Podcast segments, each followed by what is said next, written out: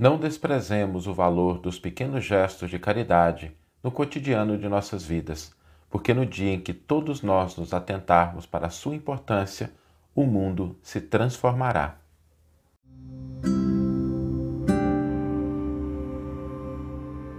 Você está ouvindo o podcast O Evangelho por Emmanuel, um podcast dedicado à interpretação e ao estudo da Boa Nova de Jesus através da contribuição do benfeitor Emmanuel.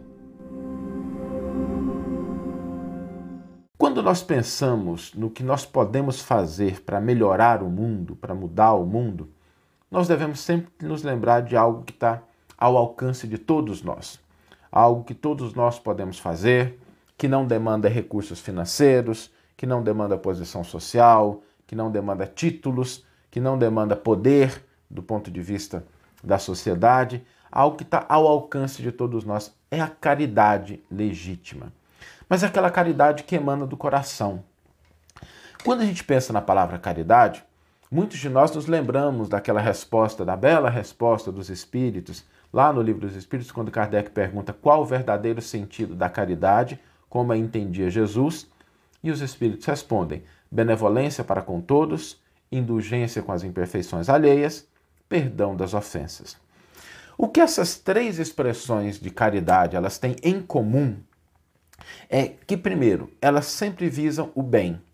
E a gente precisa entender como materializar esses três elementos na nossa vida, no nosso cotidiano. Como é que a gente pode fazer isso? Porque às vezes a gente, diante da caridade, a gente imagina que as situações precisam ser muito complexas, muito grandiosas, ou que demandam muito esforço, muito recurso, e isso não é verdade. O que une todas essas três expressões da caridade é, em primeiro lugar, todas elas visam o bem. Visam a conquista da paz, do amor, da fraternidade. Então, tudo aquilo que a gente fizer a benefício do outro, a título de indulgência e de perdão, que tiver como objetivo o bem, está dentro desse conjunto da caridade. E o segundo elemento que caracteriza todas essas expressões é não aguardar retribuição ou exigir condições. Então, quando a gente tem um gesto de benevolência e a gente busca o bem, a gente não aguarda retribuição e a gente não exige condições para expressá-lo, é caridade legítima. Toda vez que a gente é indulgente com a outra pessoa e a gente não aguarda retribuição e nem exige que ela tenha determinada postura para que a gente seja indulgente, isso também é um gesto de caridade. Quando a gente age em nome do perdão e a gente também não obriga o outro a se comportar ou retribuir o gesto de perdão e a gente busca o bem, nós estamos praticando a caridade. Isso é muito importante porque a gente começa a perceber que a caridade ela pode ser praticada de maneira espontânea, nos pequenos gestos do cotidiano, nas pequenas coisas que a gente pode fazer, na tolerância no lar, no silêncio ante uma irritação, né? alguém perde as estribeiras a gente, naquele momento, silencia. Isso também é caridade, porque congrega todos esses elementos. Visa o bem, não aguarda retribuição e não exige condições. Quando a gente faz um sacrifício na busca da paz, quando a gente desculpa de maneira generosa alguém, quando a gente realiza um gesto de gentileza, de cordialidade na rua, na via pública, quando a gente age de maneira mais compassiva com o colega de trabalho, quando a gente se abstém de um pensamento indigno, quando a gente age com respeito, quando a gente pronuncia uma frase de esperança, de otimismo, de consolo, tudo isso representa expressões da caridade legítima. E nenhum de nós está desprovido da possibilidade desses pequenos gestos. E a gente tem convicção que quando nós fizermos essas pequenas coisas no nosso cotidiano, o mundo se altera. Quando a gente estiver disposto a entender essa nossa capacidade de doar esses recursos que nós temos, né, que não exigem recursos financeiros, não exigem títulos, doar esses pequenos gestos é uma maneira de pensar. É, porque às vezes a gente está em situações que são desafiadoras, que são complicadas, e a gente não.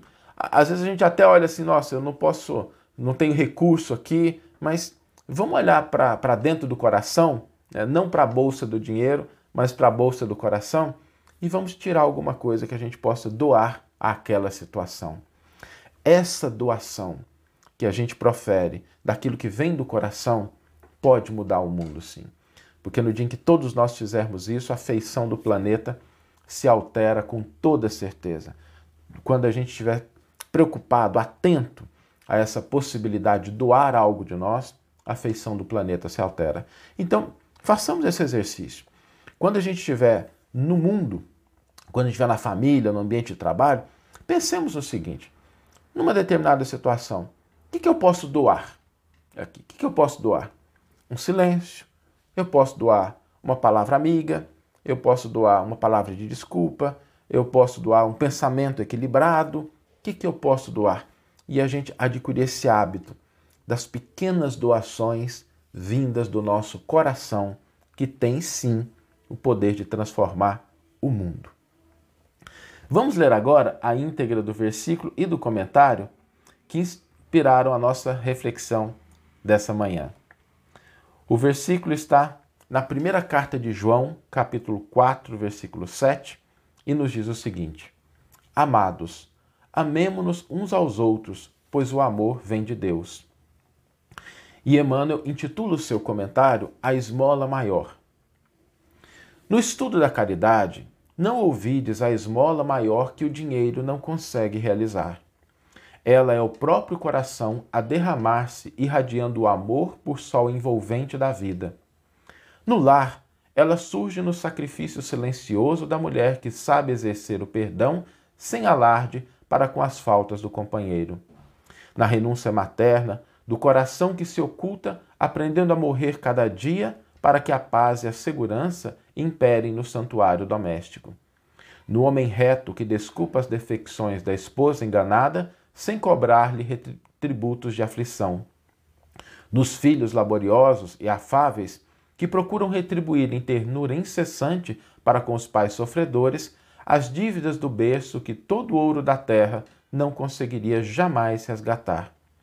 No ambiente profissional, é o esquecimento espontâneo das ofensas entre os que dirigem e os que obedecem, tanto quanto o concurso desinteressado e fraterno dos companheiros que sabem sorrir nas horas graves, ofertando cooperação e bondade para que o estímulo ao bem seja o clima de quantos lhes comungam a experiência.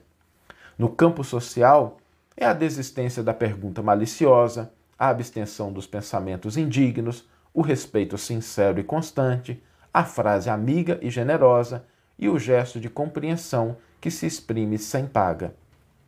Na via pública, é a gentileza que ninguém pede, a simplicidade que não magoa, a saudação de simpatia, ainda mesmo inarticulada, e a colaboração imprevista que o necessitado espera de nós, muita vez sem coragem de endereçar-nos qualquer apelo.